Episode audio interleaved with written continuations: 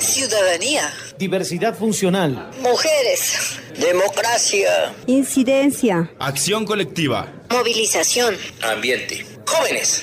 Cultura. Arte. Diversidades sexuales y de género. Paz. Empoderamiento. Participación. Territorio. Resuena la ciudadanía, un espacio para conocer lo que hace el Consejo de Participación Ciudadana del municipio de Pasto, por nuestro territorio, porque la participación tiene la palabra.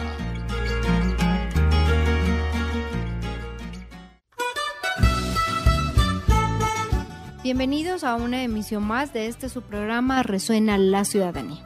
Soy Jimena Guerrero y este es su programa del Consejo de Participación Ciudadana en el marco del proyecto de fortalecimiento y consolidación de capacidades institucionales y comunitarias para la gestión del desarrollo y la gobernabilidad del PDT Nariño y la Alcaldía de Pasto. Soy Joana Martínez, representante del Consejo Territorial de Planeación.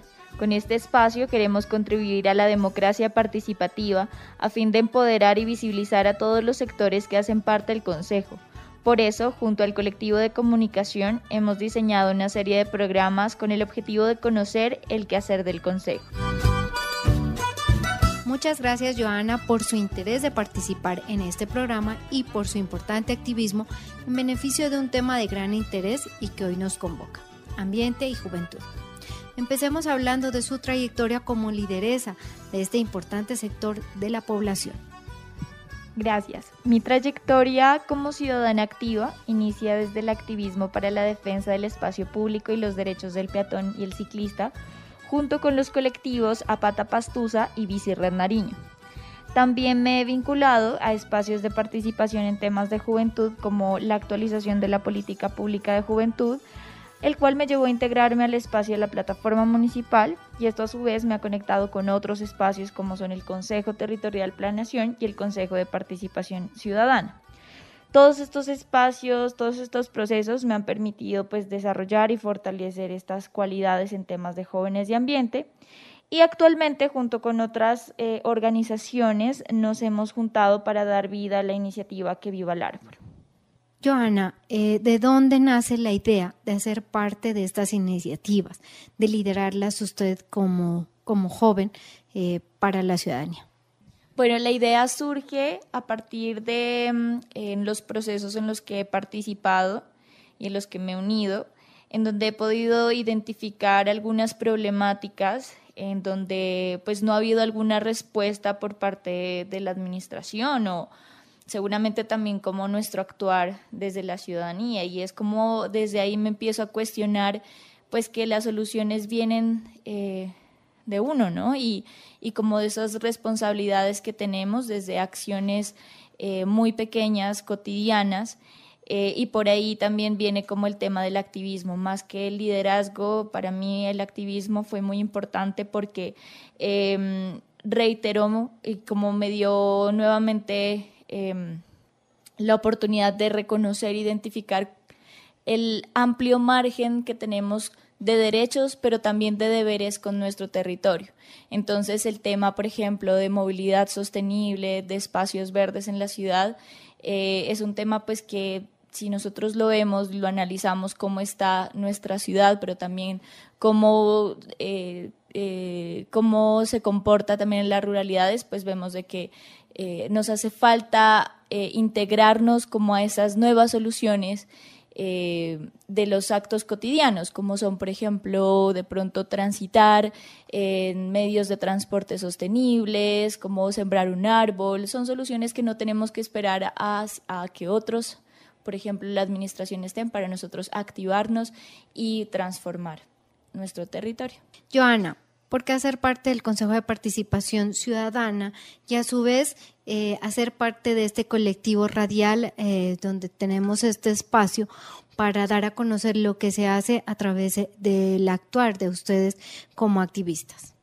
Bueno, yo creo que es importante ser parte de estos espacios que son también como un puente, si bien son autónomos eh, en, su, en su ideal, eh, son también un puente eh, para dialogar con la administración y lo que se viene formulando dentro de los planes de desarrollo. Y entonces estos espacios representativos también podríamos decirlo de participación eh, y de voluntario, de voluntariedad, porque digamos que también está en, el querer de cada consejero ser o representar la voz de muchas de las personas a las que hacen parte del sector en el cual se encuentran, es como eh, también permitir o visibilizar todos los procesos, todas las iniciativas, acciones eh, que se están gestando desde procesos netamente autónomos, en donde desde el Consejo de Participación podemos, em, podemos articular con eh, todos los programas y los proyectos eh, que, se, que se quieren desarrollar. No es buscar nuevos, nuevos como horizontes porque, porque aquí están, porque los estamos trabajando desde las comunidades y es desde ellas donde debemos eh, llegar y trabajar y fortalecer su participación y su interés por todos los temas que abarcan la calidad de vida y el bienestar de las comunidades. En relación al colectivo radial, creo que la radio es un espacio en donde podemos expresar de forma abierta todo lo que, lo que pensamos, lo que estamos sintiendo. Eh, siento que podemos ejercer nuestro derecho a expresar libremente, eh, de pronto con mayor autonomía, eh, con mayor, pues no sé, como libertad.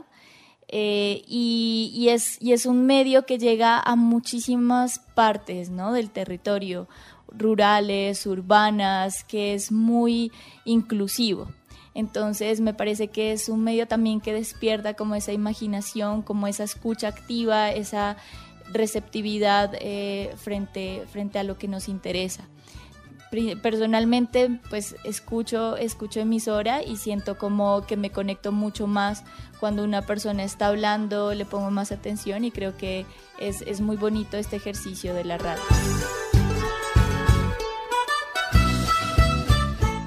En Resuena la Ciudadanía estamos en diálogo con Joana Martínez. Ella es una activista eh, joven que le gusta participar en los temas de ciudad. Imagínese, Joana, que hoy en nuestro territorio podemos ver que estamos en la búsqueda de constantes definiciones y cambios. Tal vez estas dos palabras sean un poco contradictorias entre sí, pero es la forma en que como humanos podemos llegar a reflexionar sobre lo que sucede en nuestra vida y la forma en la que la estamos llevando. Y es que esta reflexión no es bipolar, no es blanco o negro, es diversa, como la naturaleza, que busca sobreponerse a las adversidades de forma resiliente. Es por ello que jóvenes y ambientes están conectados de raíz. Así es, Jimena, como usted lo ha dicho de una forma poética. Desde estas tierras fértiles, abundantes, diversas y pobladas de gente que camina la vida para reencontrarse con su esencia y vivir bonito, Ponemos en este espacio radial dos temas que son sin duda alguna tan fuertes como el crujir de la urcunina y vitales como la laguna de la cocha. Jóvenes y ambiente. Eh, creo que es importante destacar que las adolescentes y jóvenes en la actualidad tienen una conexión cada vez más fuerte con los temas ambientales, reconociendo a la naturaleza como su raíz. Es por ello que alzamos la voz con firmeza frente a las complejidades que nos circundan en lo cotidiano, que emergen desde los sentimientos, pensamientos, conexiones, hasta llegar a la construcción de nuestro hábitat. Desde ese eco, las y los jóvenes hemos buscado conformar nuestros propios nichos y juntarnos de acuerdo a lo que nos identifica y queremos alcanzar. Esta juntanza se convierte en escenarios propios de participación juvenil, caracterizados por sus múltiples formas de encuentros, como son el activismo, escuelas populares, mingas, tulpas, plataformas, redes, colectivos, grupos constituidos, entre muchas otras, que poco a poco vamos conociendo, las cuales permiten que podamos expresar y defender nuestras dimensiones y reconectarnos con la vida.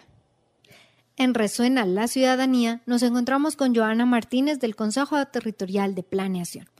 Joana, coméntanos como ciudadana que participa activa, que hace parte de varios espacios de participación, cuáles son las herramientas jurídicas que fortalecen el trabajo en los temas de juventud. Antes de abordar el tema normativo, me gustaría compartirles un dato relevante. La cifra de proyecciones de población del DANE para el 2018 se estima en un total de 455.678 habitantes en el municipio de Pasto, de los cuales la población adolescente y joven, ubicada entre los 15 a 29 años corresponde a 114.662 personas. Es decir, que representa el 25% del total de la población en el municipio y de este el 55 por, 51% son hombres y el 49% son mujeres.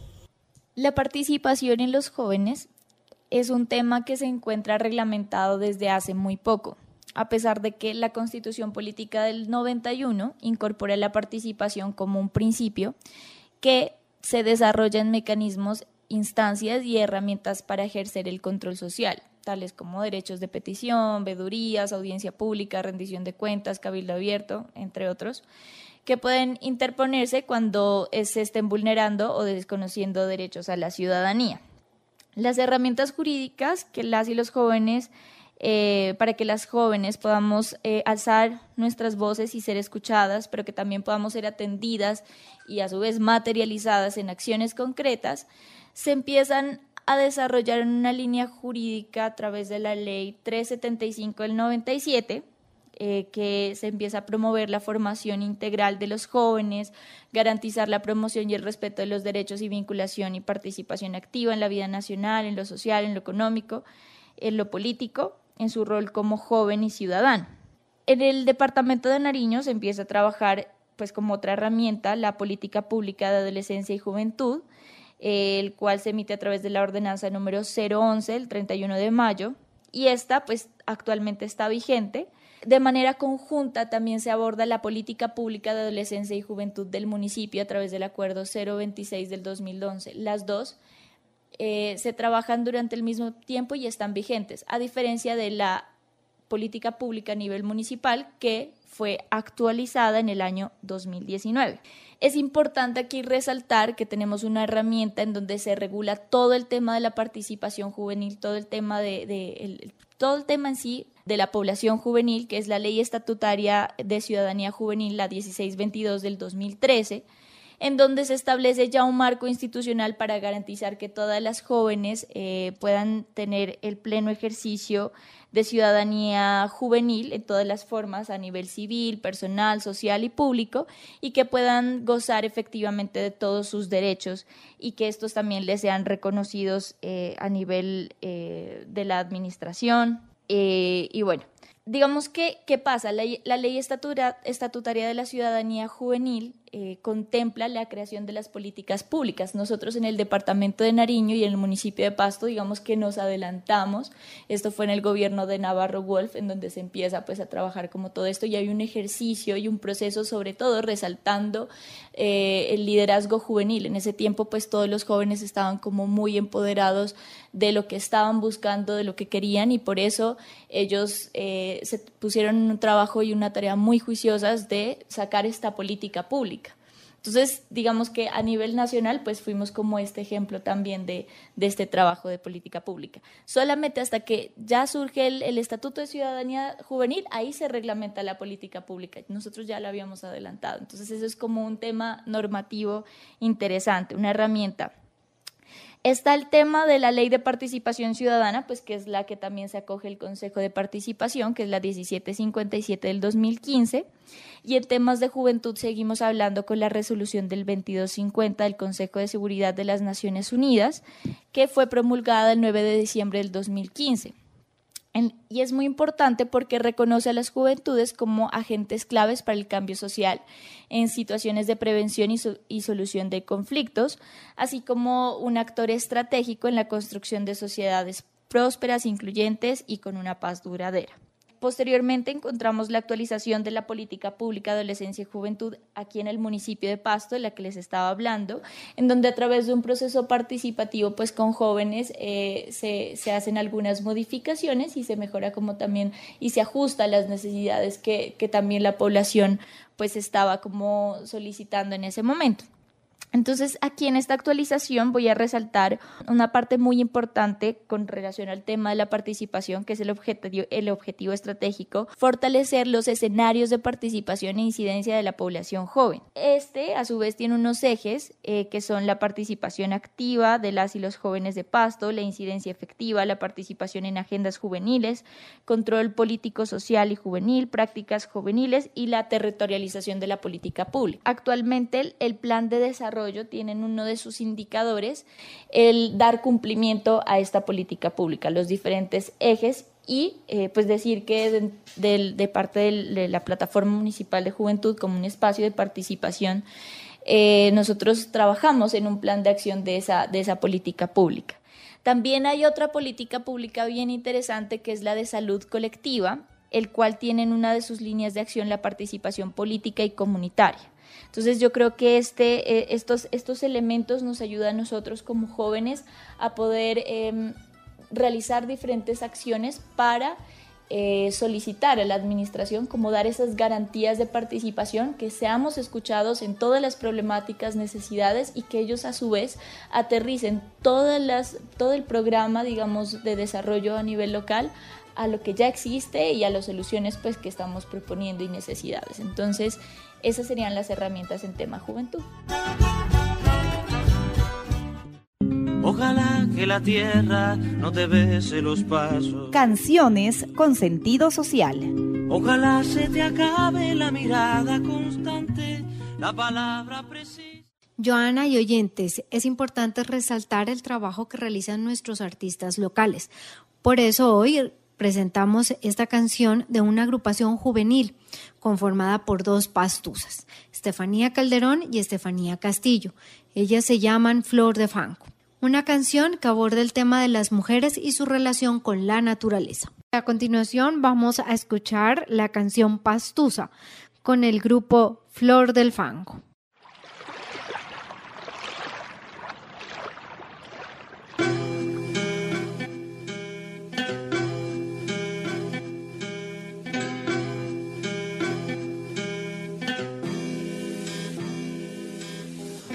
Colombiana, latinoamericana Pertenezco a esta tierra, a esta mamá que me ama. ¿Cuál es el drama si esta mente corazón hip emana En las mañanas o en las madrugadas Nadie me para, nadie me calla. Las fronteras las traspasaré y llegaré Donde pueda vibrar mi alma. Donde esta mente oportuno realidad lo haga realidad lo haga. Resistencia, sabiduría y conciencia representamos construyendo estas historias con nuestros hermanos, el volcán, los valles capitales, distintos rumbos. Queríamos cambiar algo y comenzamos por el mundo. Históricamente venimos de sueños y lucha, tierra llena de ilusión donde la esperanza es mucha. Los hijos de la guerra siguen con el puño arriba, 24/7 solo haciendo hip hop. de descendencia, de descendencia, de la tierra del galera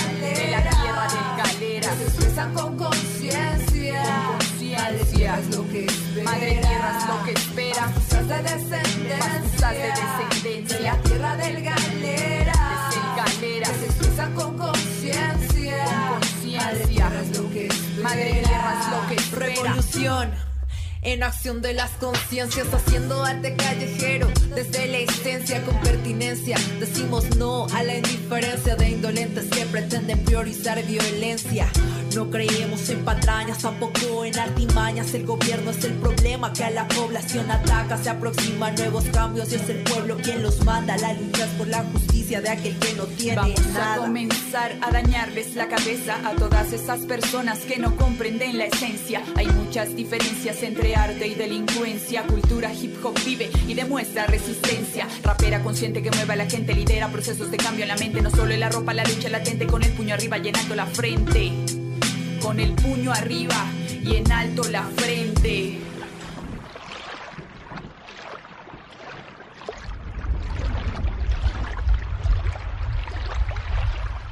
Pasos hasta descendencia, de descendencia. De la tierra del galera. La expresan con conciencia. Con conciencia. Es lo que espera. Madre tierra es lo que espera. Pastos de descendencia. de descendencia. De la tierra del galera.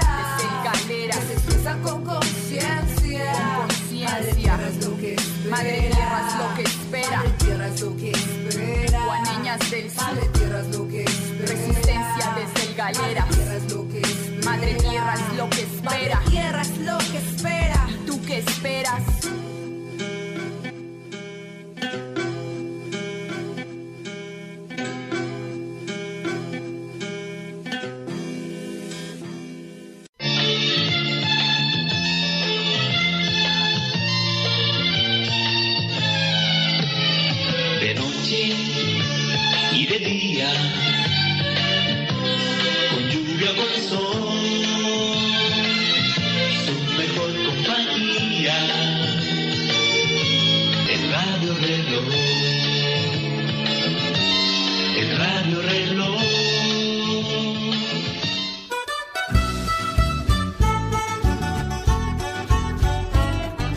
Resuena la ciudadanía, estamos hablando sobre el tema de ambiente y juventud. Por eso tenemos una invitada muy especial que es Joana Martínez. Ella es del Consejo de Planeación Territorial y hace parte del Consejo Municipal de Participación Ciudadana. Joana, comentémosle a la ciudadanía de Pasto y a los oyentes. ¿Cuáles son las herramientas jurídicas que fortalecen el trabajo ya en temas eh, ambientales aquí en el municipio y en el departamento?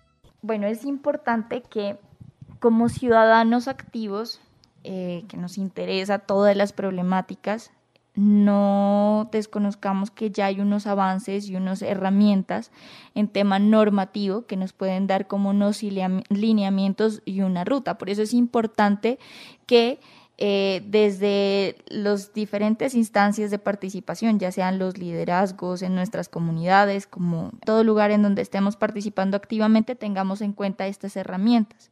Entonces, por ejemplo, en el tema ambiental, la normatividad es muy amplia, pues hay muchos sectores que la integran y que en los que se trabaja, como son agua, residuos sólidos, flora, fauna, aceites, minas, suelo, atmósfera, ordenamiento territorial, flora y fauna, es supremamente amplia además pues de las, de las modificaciones o actualizaciones que se pueden tener en cada una de estas normatividades.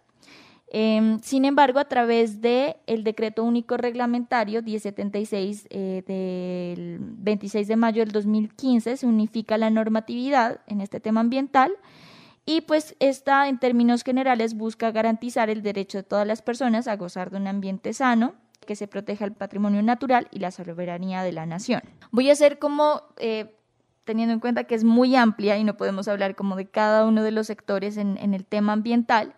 Entonces, eh, voy, a, voy a priorizar como todos los temas que están en furor ahorita en el tema ambiental, como son el Acuerdo de París, que es una de las normas internacionales ratificadas por Colombia que busca acelerar los esfuerzos para que los territorios puedan desarrollarse de forma sostenible y bajos en emisiones principalmente limitar el aumento de la temperatura a 1.5 grados centígrados. Por esto se ha establecido a nivel nacional una ruta normativa de acción para que los gobiernos regionales y locales implementen programas y proyectos que apunten a la contribución de las, eh, a las NDC, que es la contribución nacionalmente determinadas, y esta pues es, es como eh, el acuerdo al que ha llegado varios países para poder eh, identificar y conocer cuáles han sido los avances de aplicabilidad y cumplimiento de los, de los compromisos aquí en Colombia. Entonces, es importante dentro de estas herramientas tener en cuenta también que actualmente en el departamento de Nariño se cuenta con un plan integral de gestión de cambio climático territorial, en donde se establece que en el municipio de Pasto los sectores que mayores emisiones de CO2 generaron en el año 2012 son el agrícola eh, seguido del y, seguido pues del forestal. Eh, sin embargo, es importante tener presente que en la ciudad el sector que más emite es el transporte. Desde un plano local, Cabe mencionar que la actualización de la política pública de docencia y juventud marca unos lineamientos puntuales en el tema ambiental para garantizar la vida digna y el desarrollo de la población joven. Estos están contemplados en los ejes estratégicos de ambiente y territorio, cultura e impacto ambiental y movilidad sostenible. También tenemos una, pues en la política pública de salud colectiva, la línea de acción de, eh, ambiental, en la que se promueve la defensa y, cuidado de la naturaleza en relación pues con los ecosistemas, la agricultura, el ambiente y la salud.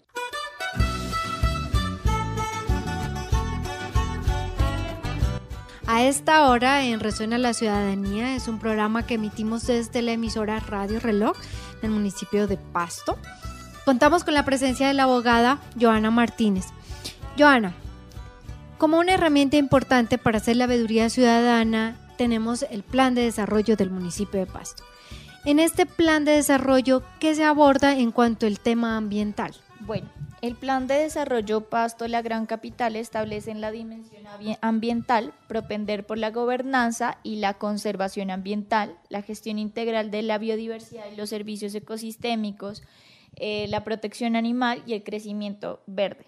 Es importante resaltar que este plan de gobierno también se encuentra alineado con los objetivos del desarrollo sostenible. Con respecto al tema ambiental, están energía, energía asequible y no contaminante, ciudades y comunidades sostenibles, producción y consumo responsable, acción por el clima y vida de ecosistemas terrestres. Es importante resaltar en cuanto al tema de participación que al momento de la construcción del plan de desarrollo se alcanzó, esto fue antes de la pandemia, se alcanzó a hacer la mesa de participación en el tema ambiental. Hubo una, una, asistencia significativa en temas, eh, se trataron temas urbanos, rurales, bueno, en diferentes espacios. Y pues digamos que la, la ciudadanía logró como eh, incluir ahí algunas como soluciones o estrategias que se podían tener en cuenta dentro del plan de desarrollo. Sin embargo, luego de la pandemia, pues sí fue necesario fortalecer este espacio. Y bueno, puedo, voy a resaltar aquí un, un papel importante de la construcción del plan de desarrollo en el tema ambiental y fue eh, la participación activa de un movimiento conformado principalmente por mujeres que se llama Nariño en Minga, por el ambiente y pues se logró, digamos, dentro del programa ambiental incluir diferentes temáticas como están el tema de la agroecología, la fauna silvestre, la conservación de la biodiversidad y los servicios ecosistémicos, los temas de gobernanza ambiental, eh, soluciones encaminadas a todas las problemáticas de la cocha que hoy son supremamente evidentes, pues, y que también hay un, hoy en día hay también un movimiento bastante interesante para, para defender el tema de la cocha y todas las problemáticas que se llama Salvemos de la Cocha. Es importante resaltar esto.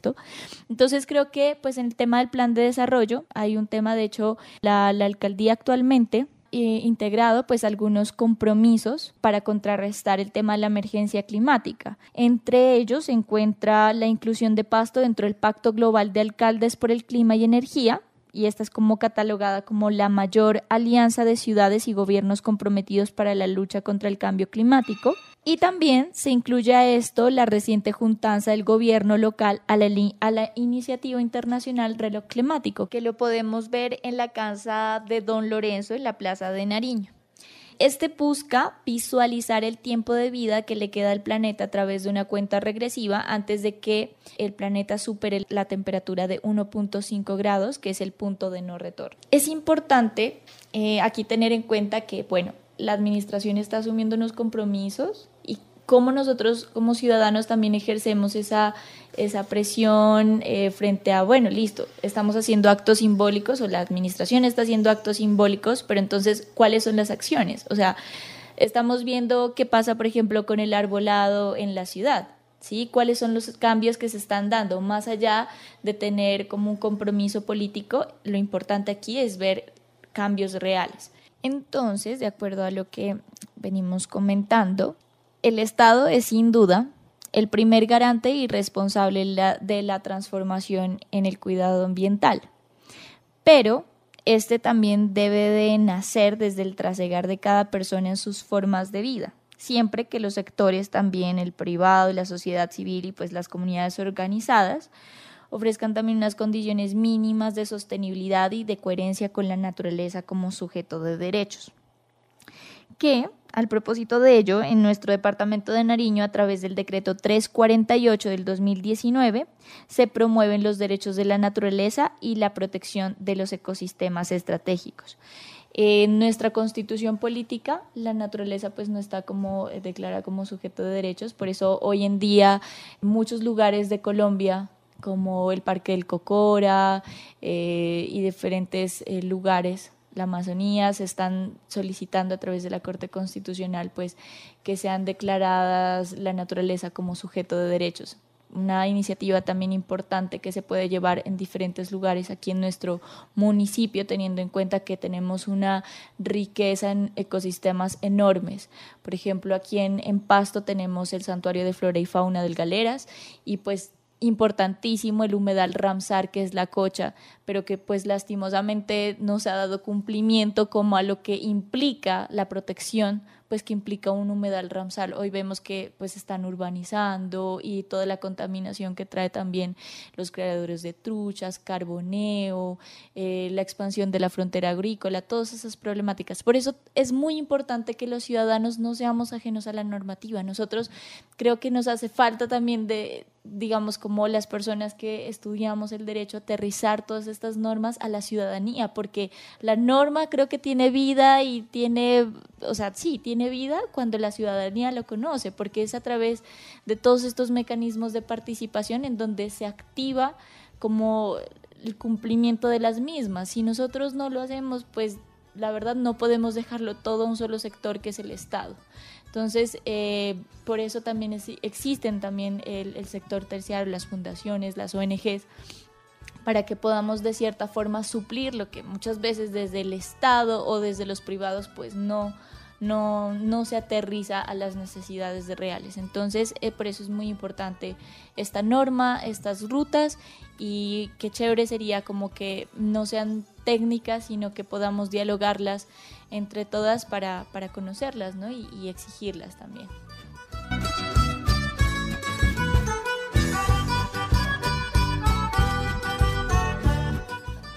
Estamos en Resuena la Ciudadanía. Eh, hoy, hoy nos acompaña Joana Martínez, ella es del Consejo Territorial de Planeación. Joana y oyentes, históricamente Pasto se ha destacado por tener un movimiento juvenil que ha defendido sus derechos e incluido tanto en la esfera social como política, de donde han surgido líderes, lideresas que aún trascienden con su legado a pesar del tiempo y de su ausencia física. La vida en nuestro país sigue siendo día a día arrebatada y no solo la humana, sino también la de cada ser que habita en nuestra región. Es lamentable y absolutamente reprochable que se siga perpetuando la desigualdad y la violencia con los jóvenes de nuestro país. Escuchemos estas cifras. Según el Observatorio del Delito de Pasto, la población entre los rangos de edad de 20 a 24, 25 a 29, 30 y 34 años presentan los porcentajes más altos de homicidio. Están entre los 18, 20 y 15% respectivamente. Según el análisis que encontramos en la actualización de la política pública de estas cifras, eh, nos arroja que los homicidios en personas cometidas en personas entre los 20 a 34 años eh, son el resultado del tema de la violencia motivada por circunstancias que se relacionan al conflicto armado, ajuste de cuentas y de consolidación de control de actividades ilícitas. Los homicidios eh, ocurridos en las edades de 15 a 19 años pueden ser producto de la violencia interpersonal, eh, y específicamente por los temas de riñas, en donde generalmente ocurren cuando hay efectos de consumo de alcohol, sustancias psicoactivas o la baja o el bajo control de las emociones.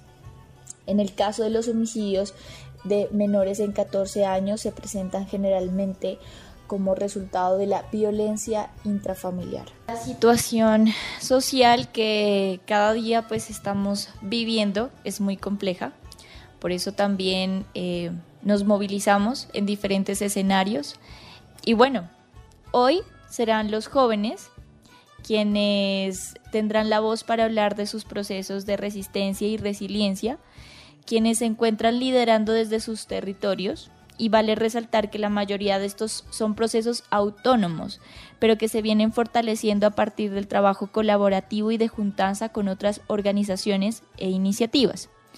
Hoy más que nunca, las y los jóvenes estamos buscando asociarnos y hacer una red de apoyo para que la transformación sea integral, diversa y pronta, pues no queremos más partidas a causa de la guerra.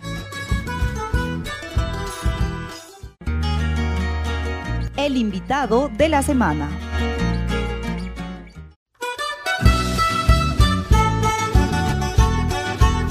Teniendo en cuenta que este es un espacio en donde queremos que resuene la ciudadanía, hemos traído al programa unos invitados especiales. Estas personas son jóvenes líderes que están comprometidos en combatir la desigualdad y la violencia desde diferentes campos de acción y principalmente desde el tema ambiental. Para esto hemos realizado algunas preguntas. La primera de ellas es ¿a qué espacio de participación ciudadana pertenece y cuál es el propósito de este? Mi nombre es Valentina Mesías, tengo 21 años y estoy en séptimo semestre de diseño gráfico. Pertenezco a la iniciativa Que Viva el Árbol y al club Rotarac Pasto. La iniciativa Que Viva el Árbol está compuesta por un grupo de jóvenes ambientalistas en busca de concientizar a la población pastusa sobre el cuidado de áreas ambientales. Eh, el Club Rotarac Pasto es una organización sin ánimo de lucro dedicado a desarrollar el liderazgo de sus miembros y a la vez desarrollar servicio a la comunidad mediante diversas actividades que se hacen al transcurso del año. Hola, mi nombre es Oscar Patiño y pertenezco a la Minga Juvenil Corregimental. Y bueno, como jóvenes todos estamos en el compromiso del, del cambio, del cambiar hay algo que, que Minga Juvenil eh, ha impuesto en, los corazones de los jóvenes y en mi corazón es que para que haya el cambio siempre hay que cambiar primero por dentro, ¿no? cambiar nuestro ser. Entonces, eh, desde aquí, eh, todo lo que se trabaja será reflejado ¿no? en el camino de afuera pero siempre es importante, creo que darle esa oportunidad al, pensamiento andino y como habitantes de la, cordillera andina, yo creo que deberíamos empezar a, fortalecer nuestros pensamientos, ¿no? Y yo creo que ese es un problema, ¿no? De hoy en día, de que el, poder o, la colonialidad ha impuesto en los jóvenes en su sentir, en su pensar y en su hacer toda esta, esta colonia, ¿no? apartando por completo al ser humano con la naturaleza. Y, de esta forma eh, creo que se genera el cambio, ¿no? Empezar eh, de piel adentro y, y, de piel afuera. Entonces todo eso se verá reflejado. Eh, bueno, pues mi nombre es Gina Lorena Riasco, soy una de las integrantes de la organización Nariño Joven, pues dentro del Consejo de Participación Ciudadana estoy representando al sector de plataformas de juventud departamental. El propósito de este espacio es poder realizar eh, no solo incidencia, no solo pues ser la voz también dentro de los chicos de la plataforma, sino también poder realizar veduría acerca de todas las acciones que se estén realizando para temáticas de juventud como los consejos de participación, como el papel de los jóvenes, ya que están transversal dentro de las diferentes entidades o dependencias, más bien, de, por ejemplo, la alcaldía de Pasto. Eh, cuáles son esas acciones y cómo eh, les afectan a los jóvenes y poder hacer veeduría al, al respecto. Hola, mi nombre es Lizeth Martínez, hago parte de la dinamización de la Casa Cultural Obra Abierta que se ubica en el sector de Mijitayo, en la ciudad de Pasto. Y eh, participo en el sector de la plataforma municipal de juventudes, que tiene como fin pensarnos un proyecto juvenil que integre las diferentes visiones y apuestas que desde las organizaciones juveniles se está generando para una vida que transforme las realidades de la ciudad de Pasto y desde las ideas de los jóvenes un proyecto integrador de las diferentes ideas para que eh, en colectividad podamos forjar también estas nuevas rutas de trabajo, no desde lo individual, sino desde lo colectivo. Soy Lorena Matabancho y Jojoa, eh, vivo en el corregimiento de Nencano, en la vereda Romerillo. Eh, hago parte del proceso de herederos del planeta Los Tucanes de la Cocha, que está vinculado a la asociación Azoyar Cocha de, del Encano, y esto a su vez está eh, vinculada eh, a, la Asociación para el Desarrollo Campesino ADC. Em, al espacio de participación ciudadana al cual pues participo, como les comentaba, es el grupo de herederos del planeta Los Tucanes de la Cocha. Pues este es un espacio eh, propio de, de, que se viene trabajando pues como, como grupo aquí en la cocha. Este, pues el propósito de, de estos espacios pues eh, ha nacido bajo, o es un, el grupo busca la defensa y protección del medio ambiente. Pues va encaminado hacia, hacia vivir en armonía con la naturaleza y el cuidado de nuestra laguna de la Cocha. Pues esta, esta propuesta y todo esto ha nacido eh, luego de ver la deforestación de los bosques, así como el grupo de, el grupo de, de herederos que está enfocado en, en, cuidar la flora y fauna de la laguna de la Cocha, así como también pues conocer de ella y, y trabajar hacia, hacia la defensa de, de nuestro territorio. Y como importante pues el resaltar que más ha sido el, el cuidado de, de la vida en todas sus formas. ¿Qué actividades desarrollan para activar los procesos participativos con las comunidades o población priorizada? ¿Estos espacios están abiertos para más personas, para más jóvenes? Las actividades que desarrollamos para activar los procesos participativos con que viva el árbol es la siembra, cuidado y limpieza del árbol. Eh, también estamos muy pendientes del área ambiental Hanacatú y tratamos de reconstruir lo que en algún momento fue. Por otra parte, eh, Pasto eh, organiza eh, dos actividades por mes que están ligadas a las llamadas obras distritales y otras actividades se hacen según la necesidad que vemos en la población. Entonces, con Rotarac realizamos mercados eh, a población de escasos recursos. En diciembre realizamos una jornada infantil donde donamos ropas y juguetes. También donamos sangre. Todas nuestras actividades van en pro a la comunidad, igualmente que Ibelar.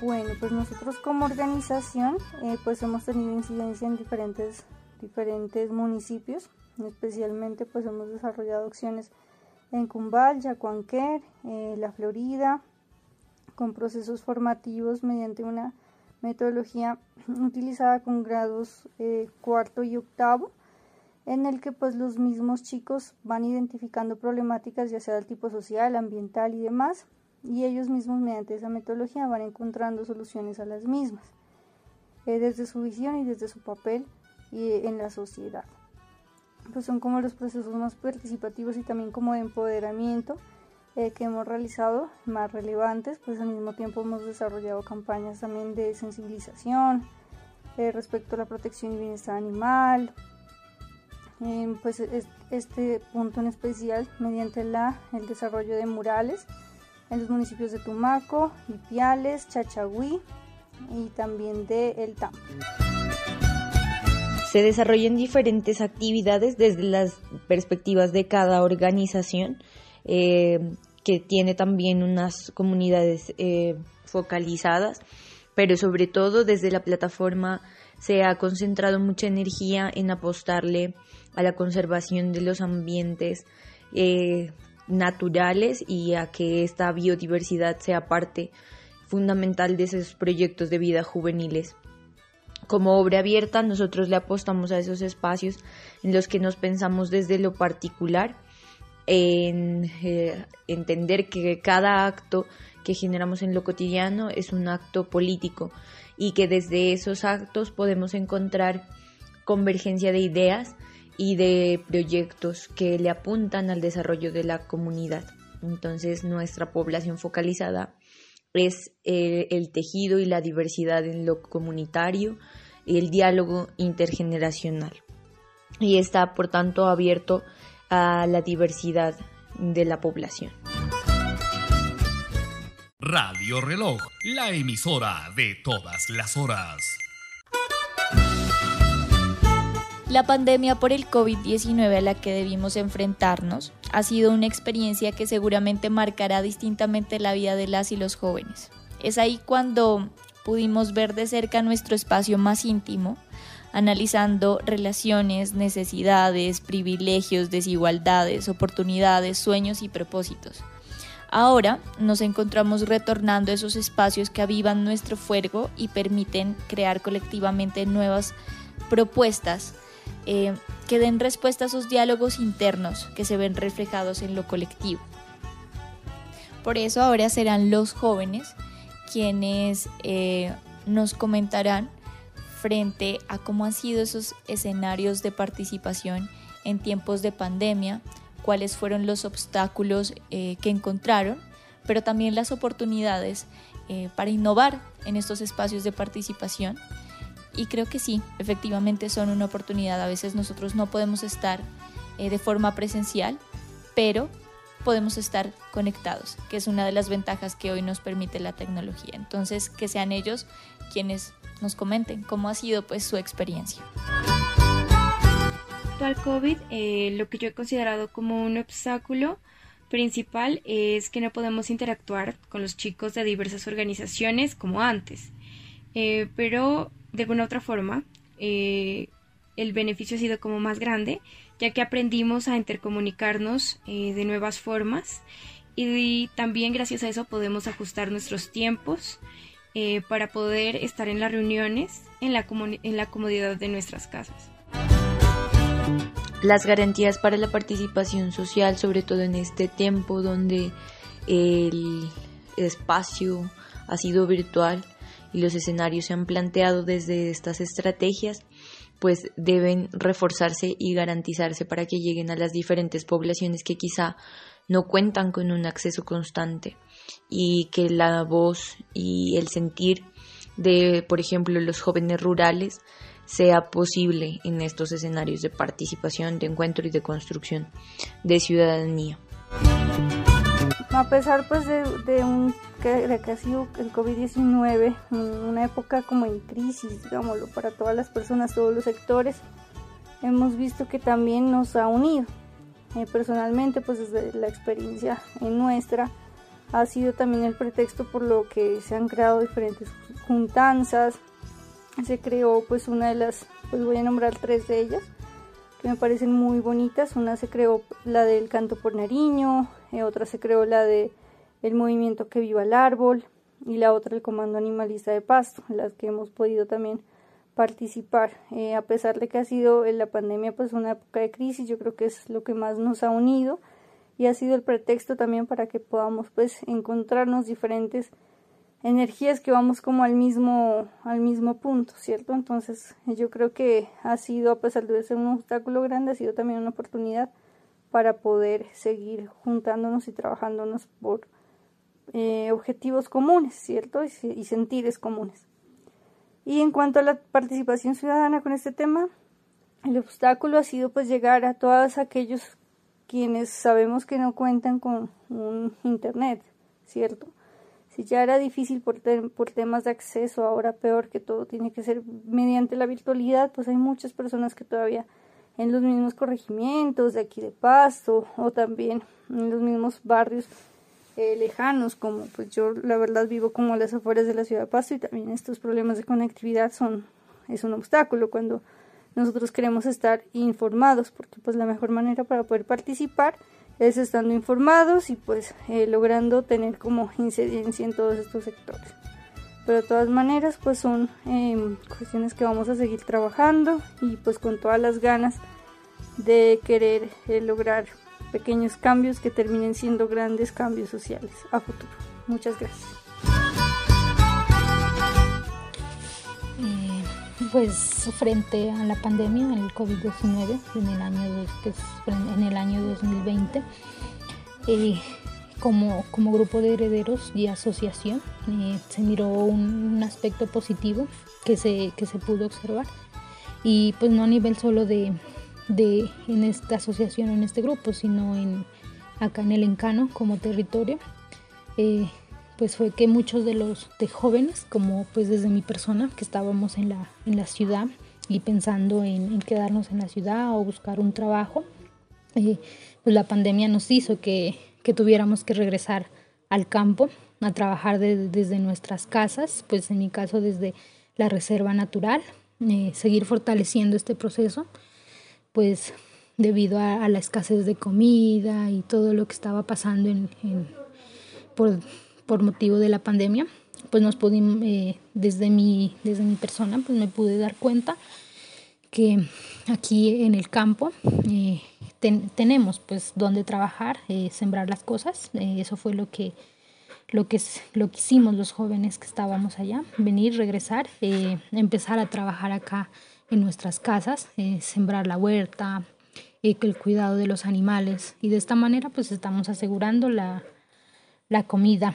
sabiendo que además está pues con las prácticas que hemos aprendido y que hemos trabajado desde desde las reservas naturales, pues con unas prácticas eh, de sembrado de manera agroecológica, eh, sabiendo y asegurando que nuestros alimentos son, son sanos. Pues eso ha sido como lo, lo, importante y lo positivo que se ha mirado. y además, pues de, de venir y, y, y, sembrar en el campo, pues también se, lo que se ha hecho es apoyar en, el, al fortalecimiento de, de estos procesos y, mirar la importancia de, de lo que siempre se ha venido buscando con estos procesos de herederos y asociación. Entonces, pues miramos lo importante que es de, de seguir con esto, de como jóvenes seguir llevando este proceso, de seguirlo transmitiendo a más personas y no, y no dejarlo que caiga, sino cada día hacerlo más, más grande. Eh, pues sí, como obstáculos, la, como obstáculos de la pandemia, pues sí, así, sí fue no poderse reunir como grupo y llevar a cabo las actividades que se venía realizando. Pues como les contaba, cada año se realizaba la campaña de la palma de cera, eh, se realizaba el Festival Comunitario de Aves, pues estas actividades no, eh, no se pudieron realizar debido pues a, a lo que no se podía hacer aglomeración de gente. Entonces esto sí fue un obstáculo. Pero pues también a partir de estos obstáculos, pues se miró que, que también pues sí, sí debemos como organizaciones y como personas que estamos en el campo, pues eh, actualizarnos y también hacer utilidad de las, de las redes de plataforma. Entonces pues se trató de, de empezar a incidir y, y, a mostrar el trabajo desde, desde, las, desde las redes, desde la virtualidad. Eso pues ha sido todo. Le agradecemos la participación de la abogada Joana Martínez, representante del Consejo Territorial de Planeación, del Consejo Municipal de Participación Ciudadana y del colectivo Radial. Ella nos ha presentado una amplia información sobre el tema jurídico y participativo tanto de las juventudes y el tema ambiental en nuestro municipio. Muchas gracias. Primero, nada, agradecer a todas las personas que he conocido en este transitar que es el activismo y los espacios de participación. Saludo fraternalmente a todos mis compañeras, mis compañeros. Agradezco a PDT y a la Secretaría de Desarrollo Comunitario por promover este tipo de iniciativas a través de la radio, que son espacios, creo que donde también hay, la facilidad de que podamos hablar fluidamente y en libertad. Eh, y bueno, a ti, Gemena, muchas gracias por el espacio, a Radio Reloj. Y bueno, eso es todo. Saludos a todos los oyentes.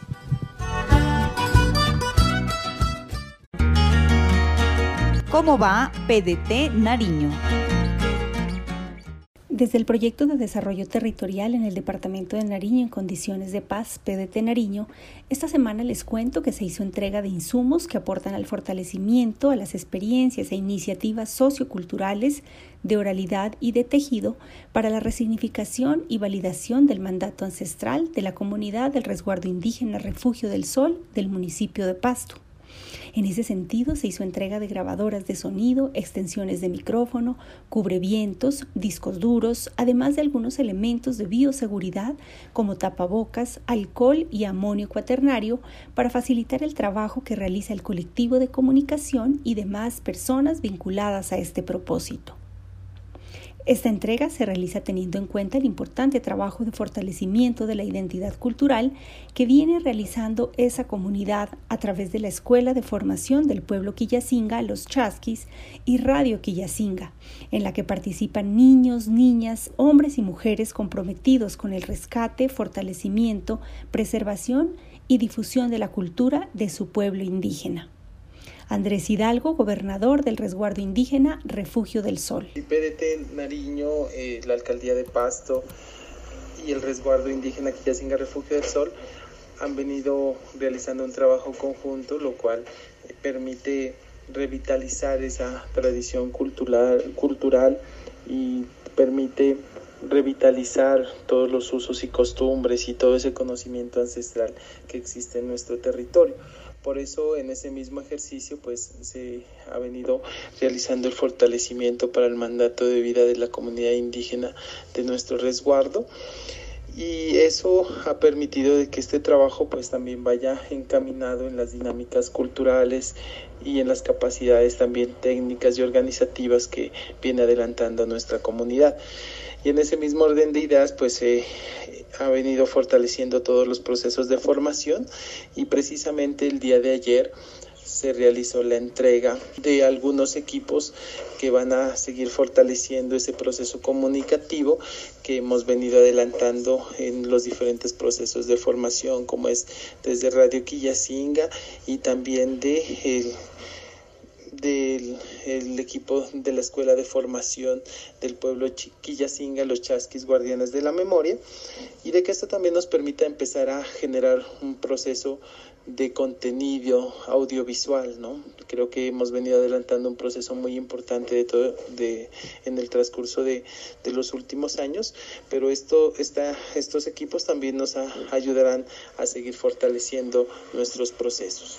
El apoyo brindado permite revitalizar la tradición cultural, los usos y costumbres y el conocimiento ancestral del territorio, encaminado a la promoción de dinámicas culturales y las capacidades técnicas y organizativas de esa comunidad. El PDT Nariño es un proyecto financiado por el Fondo Europeo para la Paz y la Agencia Española de Cooperación Internacional para el Desarrollo, AECID. Desde PDT Nariño, Liliana Arevalo Quintero, responsable de comunicaciones. ¿Cómo va la participación?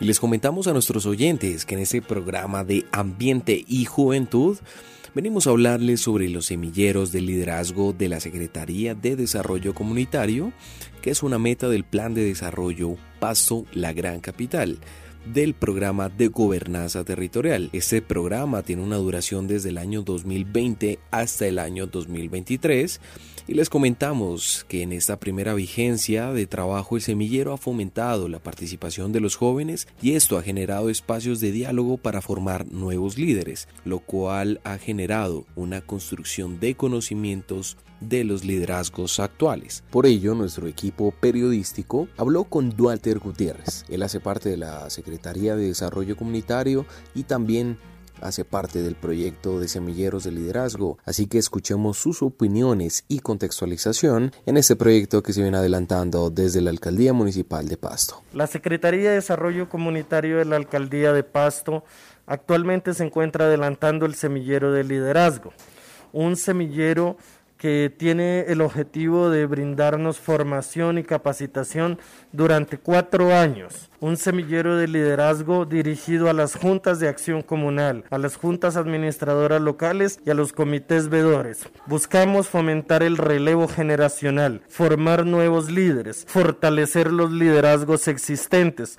Lo hacemos a través de procesos educativos, procesos investigativos, uniendo la universidad con la administración municipal para reconocer la memoria histórica de los líderes comunales, para lograr desentrañar el liderazgo que transforma cada comuna y cada corregimiento. Tenemos semilleros de liderazgo urbanos y semilleros de liderazgo rurales, donde la participación de los líderes es fundamental, donde sus conocimientos y aprendizajes los replicamos para lograr una transformación en el liderazgo desde el relevo y la vinculación de nuevos jóvenes, nuevos líderes. Hemos realizado material educativo, tenemos cartilla, tenemos productos educomunicativos como videos y estamos formando en el corregimiento de Gualmatán nuevos jóvenes y nuevos liderazgos para fortalecer el sector rural.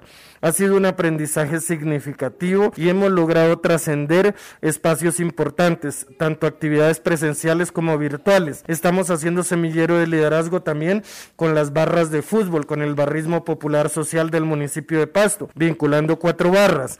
Y también haciendo semillero de liderazgo con el movimiento Hip Hop. El semillero de liderazgo se construye entre la Secretaría de Desarrollo Comunitario y la Dirección Administrativa de Juventud para lograr impactar y llegar a las organizaciones de jóvenes adultos que permitan tener unos liderazgos activos, transformadores en el municipio de Pasto. Ciudadanía. Diversidad funcional. Mujeres. Democracia. Incidencia. Acción colectiva. Movilización. Ambiente. Jóvenes. Cultura. Arte. Diversidades sexuales y de género. Paz. Empoderamiento. Participación. Territorio.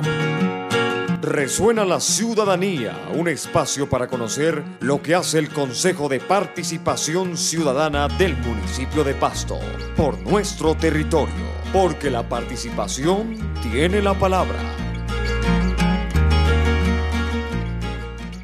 Esta es una producción del Proyecto de Desarrollo Territorial en el Departamento de Nariño en Condiciones de Paz, financiado por el Fondo para la Paz de la Unión Europea y la Agencia Española de Cooperación Internacional para el Desarrollo y ejecutado por la Asociación de Desarrollo Campesino ADC. Las opiniones expresadas son responsabilidad exclusiva del colectivo de comunicación del Consejo Municipal de Participación Ciudadana y no representan necesariamente la posición de las entidades financiadoras.